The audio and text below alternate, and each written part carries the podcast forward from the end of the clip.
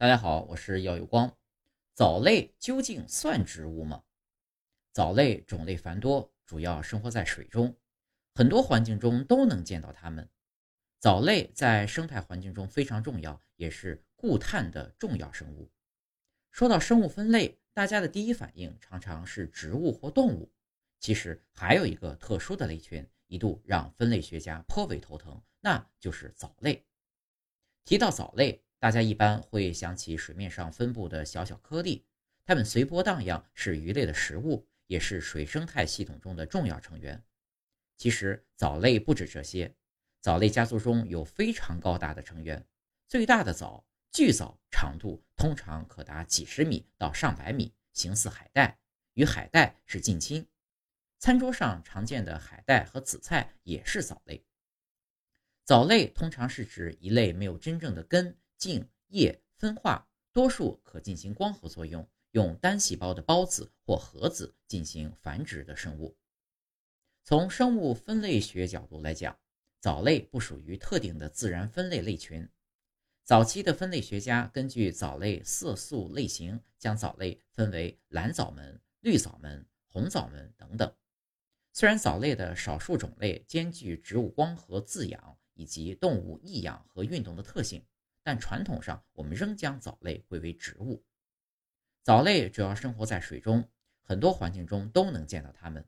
高山雪地、荒漠沙土、温泉中都有藻类生长。裸露的岩石上还有与地衣共生的藻类。少数藻类甚至可以寄生在动物或人体表面。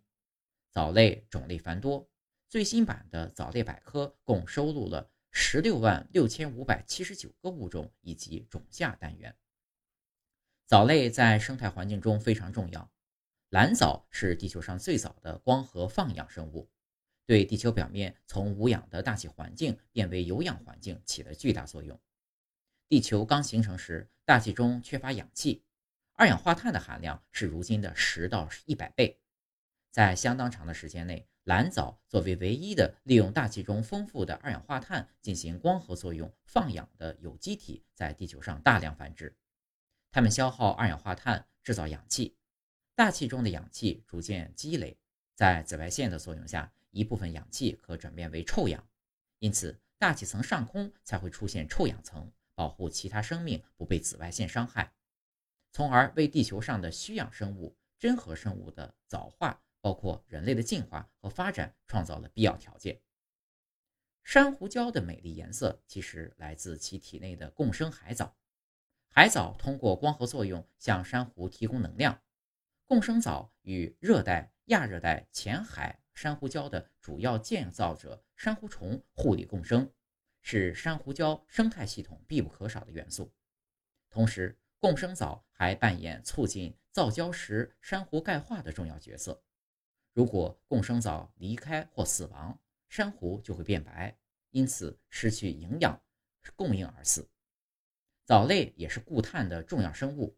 据估算，藻类每年可固定二氧化碳约九点五乘以十的十次方吨，占全球净光合作用产量的百分之四十七点五。